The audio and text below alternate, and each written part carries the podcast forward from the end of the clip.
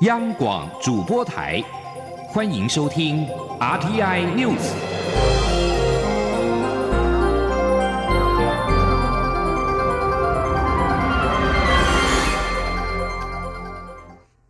各位好，我是李自立，欢迎收听这一节央广主播台提供给您的 RTI News。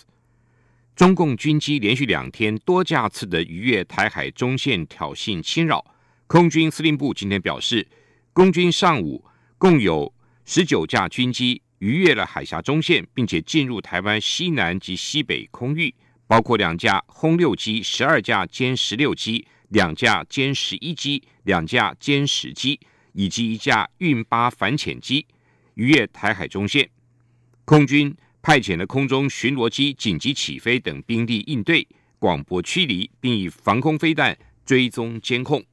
国防部表示，共军连续两天超越海峡中线，侵犯台湾主权的挑衅行为，已经严重破坏了台海跟区域的和平稳定现状，对此表达严正的谴责，并且呼吁北京当局自治、悬崖勒马，不要成为麻烦制造者。应该共同维护台海跟印太区域的和平及安全。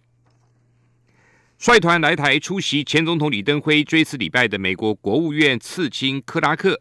今天下午搭乘专机离台。外交部表示，克拉克这一次在台停留时间虽然不到四十八小时，但是成果丰硕。政府相关部会将再就此次各项的讨论结果，持续的跟美方携手合作。强化台美紧密的经济联结，并且推动深化基于共享价值的全球合作伙伴关系。另外，日本前首相森喜朗也率团来台出席前总统李登辉的追思告别礼拜。今天下午搭机返回日本，临行前接受媒体访问，主动趋前跟记者近距离对话。对于李登辉辞世，森喜朗表示。作为人类，一定要和平，也要拥有自由跟民主。这应该是李登辉留给后人的讯息。森西朗期盼不要像自己跟李登辉的那个时代，用武力压制不同的意见。各方在新的时代里，应该以对话合作来取代军事对抗。记者王兆坤的报道。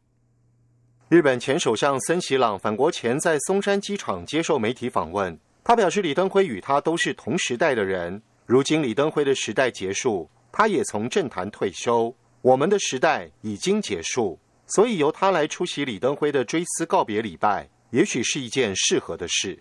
由于中共解放军近期军事行动不断，媒体关切台日是否应进行安保合作。森喜朗认为，国际局势虽然紧张，但以军事力量解决问题的时代应该要结束，在新时代里。各方应透过对话沟通合作，寻求和平。森喜朗是东京奥运组委会主席，他以奥运为例，再次强调，各方以军事力量对抗的时代已经结束。森喜朗说：“ですからみんながそう思ってるんですからね、みんながそう思ってるんですから、戦争オリンピックをやると戦争がみんなでやめようやっていうそういう合意になるんなら。”毎月オリンピックやったらいいんじゃないかな、ね、毎月野球大会やったりサッカーやったりラグビーやったりずっと一年中そうやってたらその間ずっと平和かもしれないね。森喜朗指出， 各国之间都可能会有一些纠纷，但一定要透过对话方式解决，不要像我跟李登辉那个时代用武力压制不同意见。中央广播电台记者王兆坤台北采访报道。前总统李登辉的追思礼拜今天在淡水真理大学大礼拜堂举行，由蔡英文总统颁赠褒扬令，副总统赖清德则率领五院院长魏林跟覆盖国旗。复旗仪式结束之后，播放悼念影片，透过珍贵的历史画面，讲述李登辉的一生跟政绩，并以李登辉“台湾交给你们了”这句话作为结尾，过程庄严肃穆。包括美国国务次卿克拉克、日本前首相森喜朗等国际政要都出席。另外，日本驻台代表全玉泰也代表宣读日本前首相安倍晋三的悼词。而曾在一九九七年访台后跟李登辉建立深厚友情的西藏精神领袖达赖喇嘛，也透过影片表达对李登辉的追思。常年旅居海外的民众返国之后使用健保的状况，经常引发争议。健保署表示，将讨论停保后复保、退保后再加保、追回出国期间的健保费。卫福部部长陈时中今天表示，旅外民众因为没有国内收入，收费的等级较低，未来考虑将海外收入也纳入健保费的考虑。记者王威婷的报道。常年旅居海外的民众，因为生病回国就医使用健保的情况，屡屡引发争议。健保署规划，未来不论是停保后复保、退保后再加保者，追回出国期间的健保费，十院将进行讨论。对此，卫福部长陈时中十九号下午受访时表示，国内没有收入者健保保费等级比较低，未来考虑将海外收入也纳入健保费收取考量。他强调，各项可能方案都纳入考量。陈时中说：“他本来持续如有在健保身份，那当然健保费都一直要缴嘛。那现在在台在海外，主要是说有些在国内哈，他就没有相关的收入，哈，所以相关那个健保收费的等级就比较低。那未来是考虑说，把海外的收入哈也要纳入我们健保费的一个考虑，哈，是这样子的，哈。”陈时中之前曾经说过，吃猪睾丸体力会变好，会变聪明，以及进口三十个月龄以下的美牛没事，这些牛长大之后也不会得狂牛症。这些说法引发台北市长柯文哲批评，要陈时中别再讲。陈时中今天受访时说，吃猪睾丸体力会变好是一种民俗讲法，小时候经常听长辈这样说。他也表示，三十个月龄以下的美牛进口，再过一年就是三十个月龄以上，变化不大，不会增加很大的危险性。以前牛的风险是来自食物，现在牛只没有吃含有牛骨粉的饲料，长大也都没有吃，不容易有染病的情况。中央广播电台记者王威婷采访报道。中央流行疫情指挥中心今天公布，国内新增三起武汉肺炎 （COVID-19） 境外移入病例。分别是菲律宾籍二十多岁男性按五零四，本国籍三十多岁男性按五零五，以及本国籍五十多岁女性按五零六，分别自菲律宾、缅甸跟日本入境台湾。疫情指挥中心发言人庄仁祥表示，近来国际疫情持续延烧，台湾还是会持续的出现境外移入个案。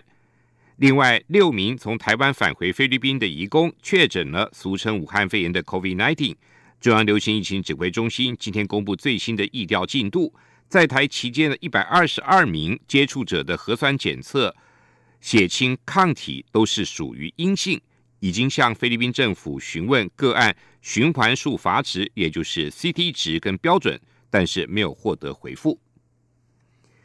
泰国抗议领袖今天号召民众在首都曼谷举行集会活动，期盼能够举行一场历年来最大规模的示威抗议。反政府人士过去数个月来，持续的要求前军政府领袖、现任总理帕拉育下台、修改宪法跟重新举行大选等三大改革诉求。除此之外，部分泰国抗议人士也要求对王室进行改革，限制泰王瓦吉拉隆功他的王权，并且誓言。即使受到来自官方要求闭嘴的压力，仍然会继续呼吁泰国民众支持改革王室。路透社报道，今天有几百名抗议者在毛毛细雨的天气下，在曼谷的法政大学校园集合。法政大学是泰国反对军方跟皇权派的大本营。泰国警方表示，预期有五万人参加抗议活动。中国商务部今天公布了不可靠实体清单规定。若外国实体危害中国国家主权、安全、发展利益，或者对中国企业、其他组织或个人采取歧视性措施，即可被列为不可靠实体制裁。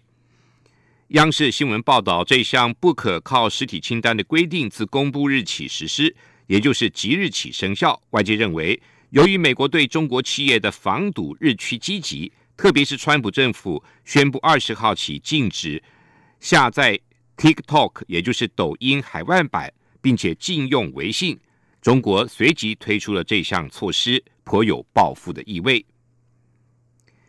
而相应措施包括了限制或禁止其从事跟中国有关的进出口活动。以上新闻由李自力。